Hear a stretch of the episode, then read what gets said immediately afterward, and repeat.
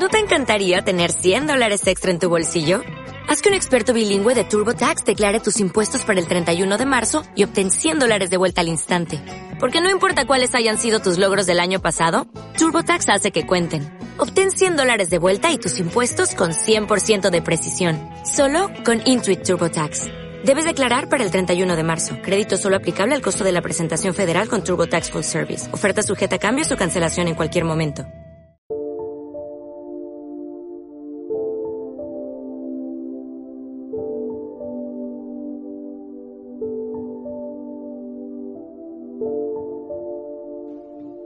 Amigos, bienvenidos un día más a Gigantes de Roca y Fuego, el podcast del Instituto Volcanológico de Canarias, del INVOLCAN. Hoy 7 de mayo, a punto en muchos territorios de ver el último fin de semana en fase 0 y a punto de entrar en la fase 1.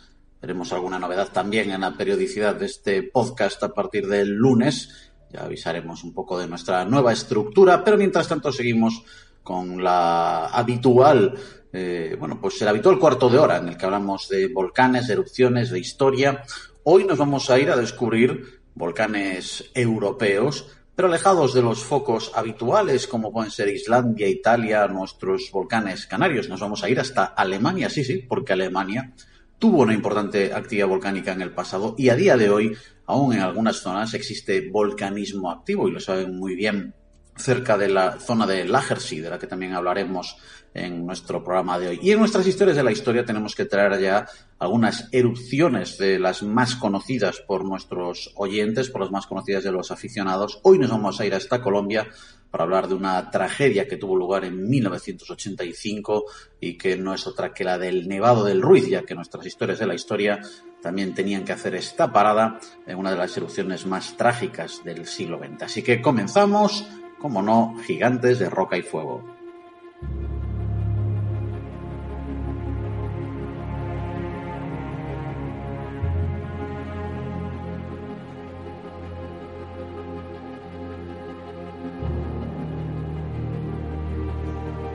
Empezamos el programa de hoy y hoy no nos vamos a ir a regiones remotas, no hará falta escudriñar mucho Google Earth para llegar al punto al que queremos llegar. Hoy nos quedamos en el corazón de Europa porque, como decía al principio, no solo Italia, Islandia o Canarias gozan de un volcanismo evidente o Santorini en la zona griega, sino que también Centro Europa sufrió un volcanismo importante en su momento y a día de hoy aún quedan algunas reminiscencias de esa actividad volcánica. Parece mentira pensar que Alemania es un territorio volcánicamente activo, pero así es.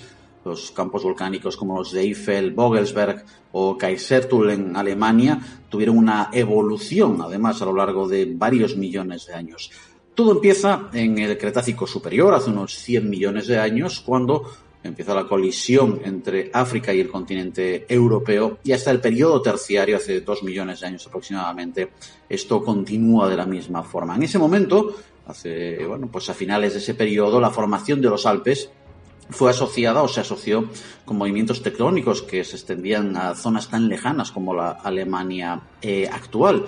Y los investigadores o grupos de investigación han propuesto que estas tensiones causaron movimientos de material eh, del manto terrestre que se movió y se desplazó hacia el norte con el ascenso del magma.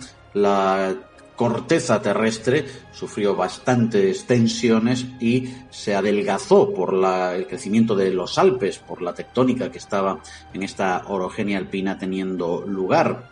En el Eoceno, hace unos 50 millones de años, la corteza a lo largo de esta zona de extensión empezó a hacerse cada vez más fina y esto dio lugar a la aparición de un inmenso sistema de rift que iba prácticamente desde el Graben francés del Ron hasta el Graben de Oslo en Noruega. Toda la parte superior del Valle del Rin es parte de este sistema y eh, haría unos 20 millones de años aproximadamente comenzaría a desarrollarse un sistema de fallas en esta zona europea. La corteza se fue rompiendo en, partes separadas, en pequeños escalones o grandes escalones separados, tal y como puede estar sucediendo hoy en día con la separación del Mar Rojo, con el rift del Mar Rojo.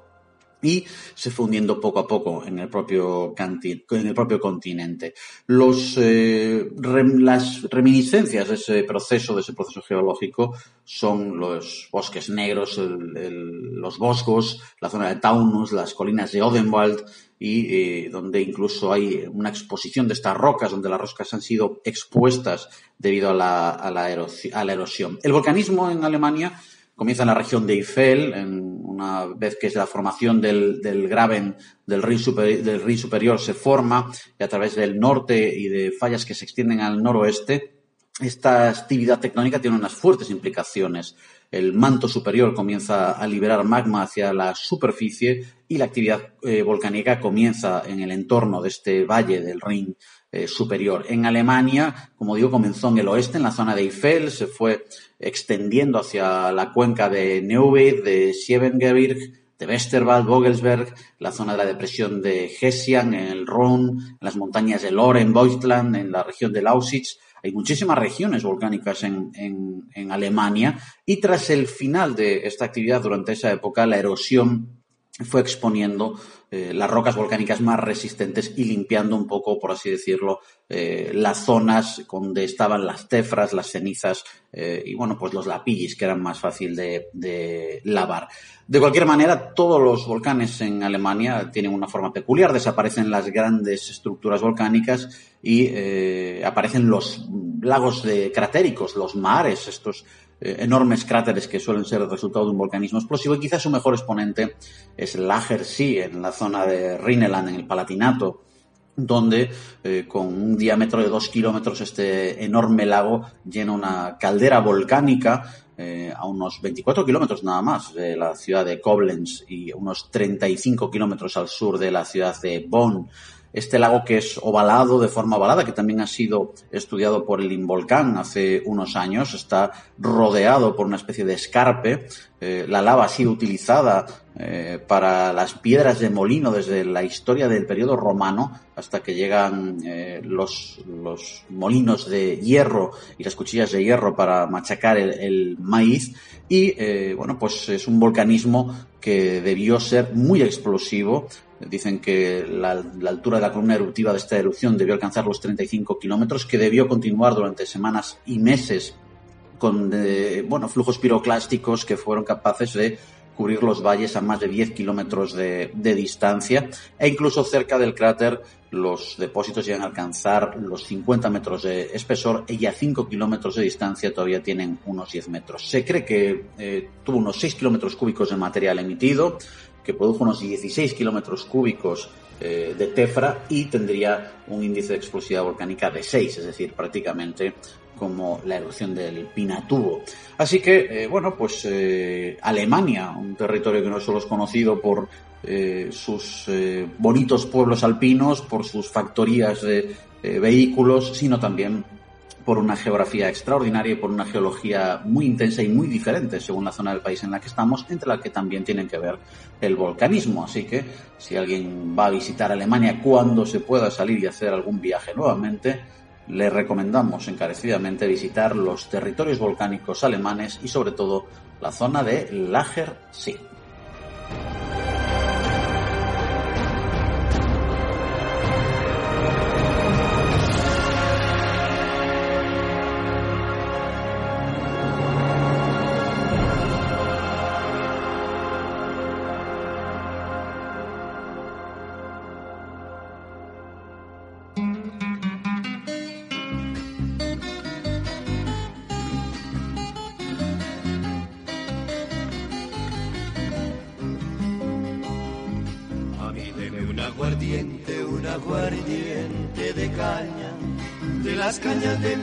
Lagersee. y el anil de mis montañas.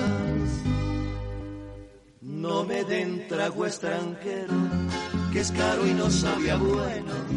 Y porque yo siempre quiero lo de mi tierra primero. Ay, qué orgulloso. Pues con esta preciosa y evocadora música nos vamos hasta Colombia, el precioso país donde se alojan algunos volcanes sencillamente maravillosos, pero que de vez en cuando nos dan más de un disgusto y nos dejan tragedias como la del Nevado del Ruiz de 1985. Un volcán, el Nevado del Ruiz, que está a unos 129 kilómetros al oeste de Bogotá y que es parte de la cadena andina. El volcán parte del macizo de Ruiz Tolima de la cordillera central y que es un grupo de cinco volcanes con glaciar que incluyen Tolima, Santa Isabel, Quindio y Machín, además de ya el hiperconocido Nevado del Ruiz dentro del Anillo de Fuego del Pacífico. Un volcán que eh, tiene una historia eruptiva bastante amplia que comienza hace 1,8 millones de años, en el comienzo del Pleistoceno, y que fueron siendo erupciones más o menos eh, espaciadas en el tiempo y que, eh, pues bueno, fueron produciendo la Ares en 1595, en 1845, pero que alcanza su máximo eh, paroxismo en la erupción de 1985, que realmente comienza en noviembre de 1984, cuando los geólogos vieron un incremento en el nivel de actividad sísmica cerca del volcán. Eh, bueno, pues en aquel momento, la verdad es que a mediados de los años 80, eh, la situación en, Colombia era muy distinta a la de la actualidad y que, eh, bueno, pues quizás el seguimiento de la erupción o la actividad del Nevado del Ruiz no era la que debería haber sido.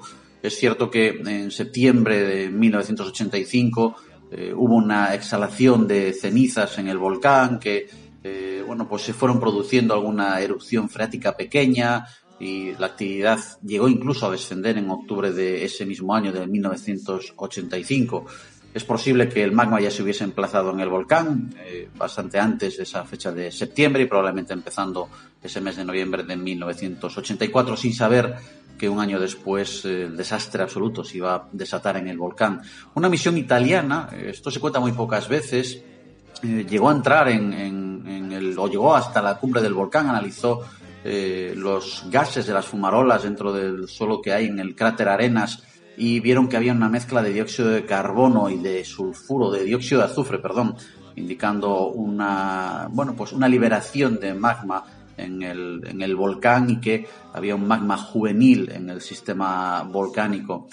Eh, es más, esta misión elaboró un informe que se hizo público el 22 de octubre de 1985 en el que avisaba de que el riesgo de la Ares era muy alto y se advertía de que sería bueno preparar a las eh, poblaciones a través de las autoridades locales para que se llevasen a cabo las actividades eh, de preemergencia y bueno, pues la gestión del riesgo, intentar reducir el riesgo de estos lares. En noviembre de 1985 comienza a incrementarse la actividad volcánica de forma muy evidente a medida que el magma se acercaba a la superficie y empezó a, eh, bueno, pues a emitir grandes cantidades de gases ricos en dióxido de azufre, incluso en azufre nativo. Se fue eh, bajando el contenido de agua de los gases de las fumarolas y las fuentes alrededor del Nuevo del Ruiz empezaron a enriquecerse en magnesio, en calcio y en potasio que estaban siendo, bueno, pues llegaban desde el interior del volcán. La temperatura de equilibrio de termodinámico del sistema eh, era de unos 200 grados, pasa a 600 grados y la desgasificación extensiva del magma hizo que la presión en, el interior del volcán creciese y dio lugar a una erupción explosiva. Una erupción explosiva que tampoco fue una erupción eh, eh, explosiva a lo bestia, fue una erupción que alcanzó un BI3, que solo el 3% de la cantidad que, que, salió en la erupción de Mount St. Helens en el año 80, pero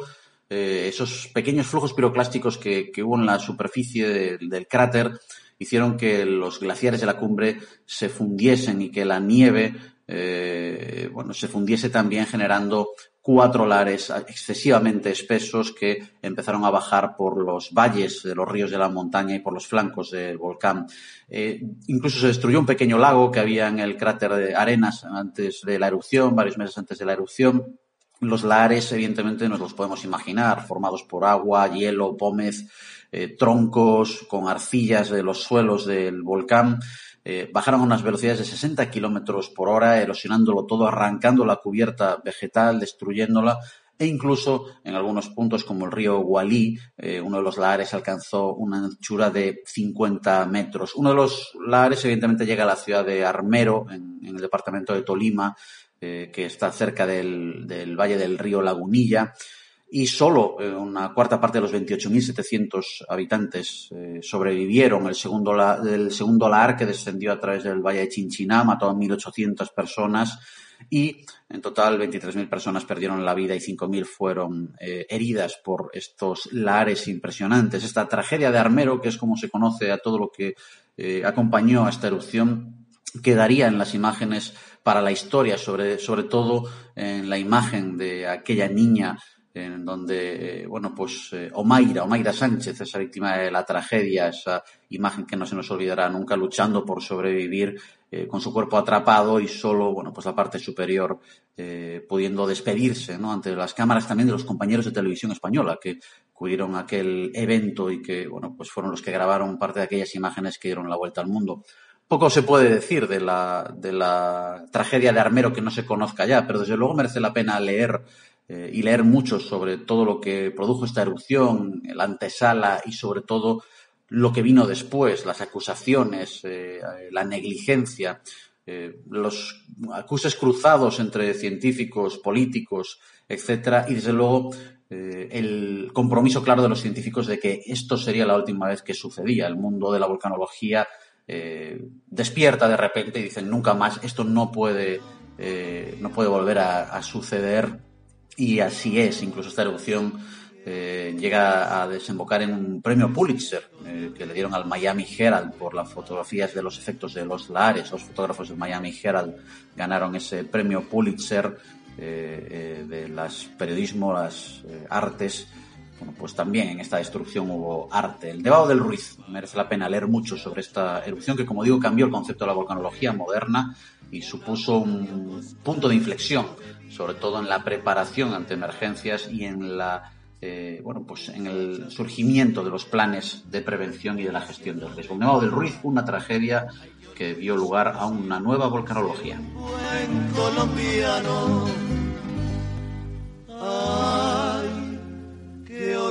orgulloso me siento de ser un buen colombiano.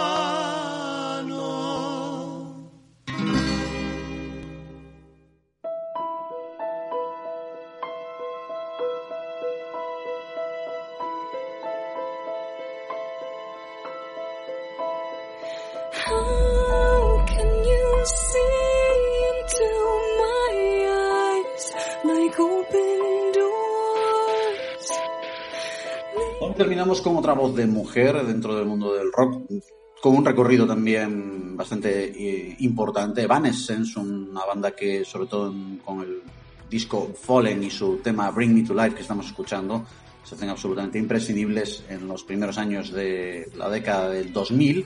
Un álbum que llega a vender 17 millones de copias, ganan dos Grammys, un grupo que empieza pues eh, con rock cristiano, un- que ojo, suena cachondeo lo del rock cristiano, pero es una tendencia muy, muy, muy bestia en los Estados Unidos y quedan grandes grupos como Striper probablemente son los padres del rock cristiano. Algún día pondremos un tema de ellos porque aunque el mensaje era un poco eh, dulce, un poco blanco, eh, la verdad que musicalmente eran impresionantes. Evanescence luego tuvo varias transiciones, salida y llegada de gente nueva a la banda y perdieron un poco el empuje que tuvieron a principios de los 2000 y la actividad ha sido muy reducida en estos últimos años. Pero nos despedimos con ellos, con este Bring Me to Life. Será hasta mañana para despedir la semana. Así que a descansar y nos seguimos escuchando en Gigantes de Roca y Fuego.